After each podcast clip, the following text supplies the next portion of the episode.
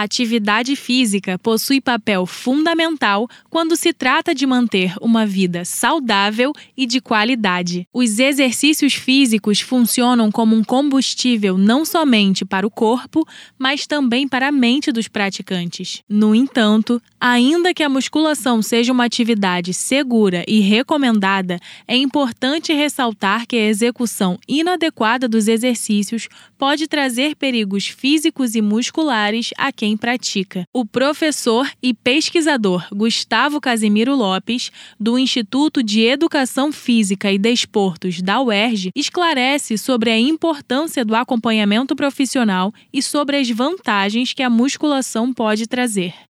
Sim, a musculação é uma atividade considerada segura, uma vez que eu estou assumindo que você está praticando a atividade com um profissional bem informado. Né? Não só um profissional, mas bem informado. Porque aí a gente já está assumindo aqui que certas práticas esquisitas não vão acontecer. Isso acontece muito.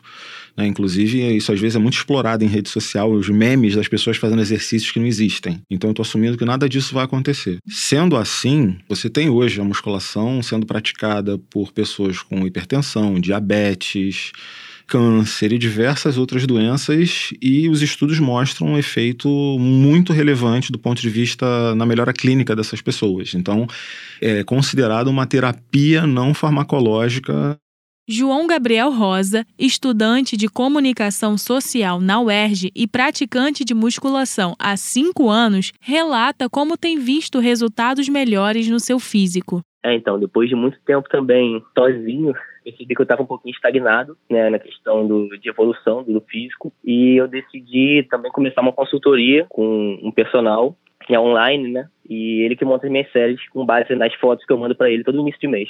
Além dos benefícios à saúde, a musculação proporciona visíveis mudanças estéticas, frequentemente expostas nas redes sociais, fomentando o desejo por corpos perfeitos. Por um lado, este fenômeno promove melhorias para a saúde, mas em certos casos traz alguns riscos, como o uso de esteroides. A utilização indiscriminada de anabolizantes pode ocasionar o aumento da pressão sanguínea, tumores no fígado e pâncreas e aumento da agressividade, que pode resultar em comportamentos violentos. Em abril, o Conselho Federal de Medicina proibiu a prescrição de esteroides androgênicos e anabolizantes com finalidade estética e ganho de massa muscular. Porém, o uso ainda é bastante frequente nas academias. O professor Gustavo Casimiro Lopes alerta sobre as consequências desta prática. Tem pessoas que desenvolvem doenças cardiovasculares, tem pessoas que ficam com infertilidade e diversos outros tipos de condição, né? E fora as pessoas que começam a tornar isso um vício mesmo.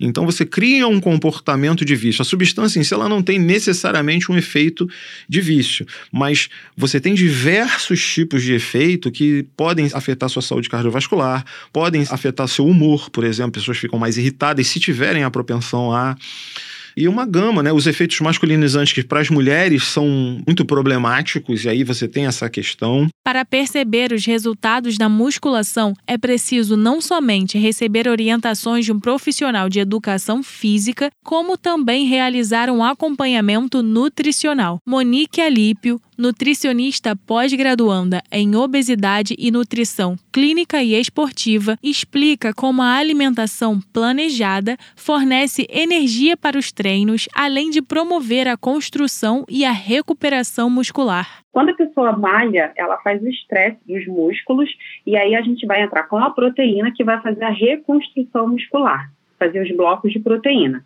ela vai fazer a reconstrução disso tudo, das fibras, para que a pessoa ela chegue no objetivo. A pessoa também tem que fazer a reparação muscular. Após os treinos, não é só como eu falo sempre, não é só fazer a suplementação. Após os treinos, a pessoa tem que fazer uma alimentação completa, com grandes fontes de vitaminas, frutas, minerais, porque ela vai auxiliar na redução do estresse oxidativo que a pessoa teve durante o exercício físico. O que é o estresse oxidativo? É o desequilíbrio entre os radicais livres e o antioxidante. É possível obter informações nutricionais seguras, mesmo para quem não pode pagar pelas consultas, através do Guia Alimentar da População Brasileira, disponível no site saúde.gov.br, é possível encontrar recomendações alimentares adaptadas para diferentes faixas etárias e regiões do Brasil. Do Rio de Janeiro para a Rádio Erge, Amanda Rios.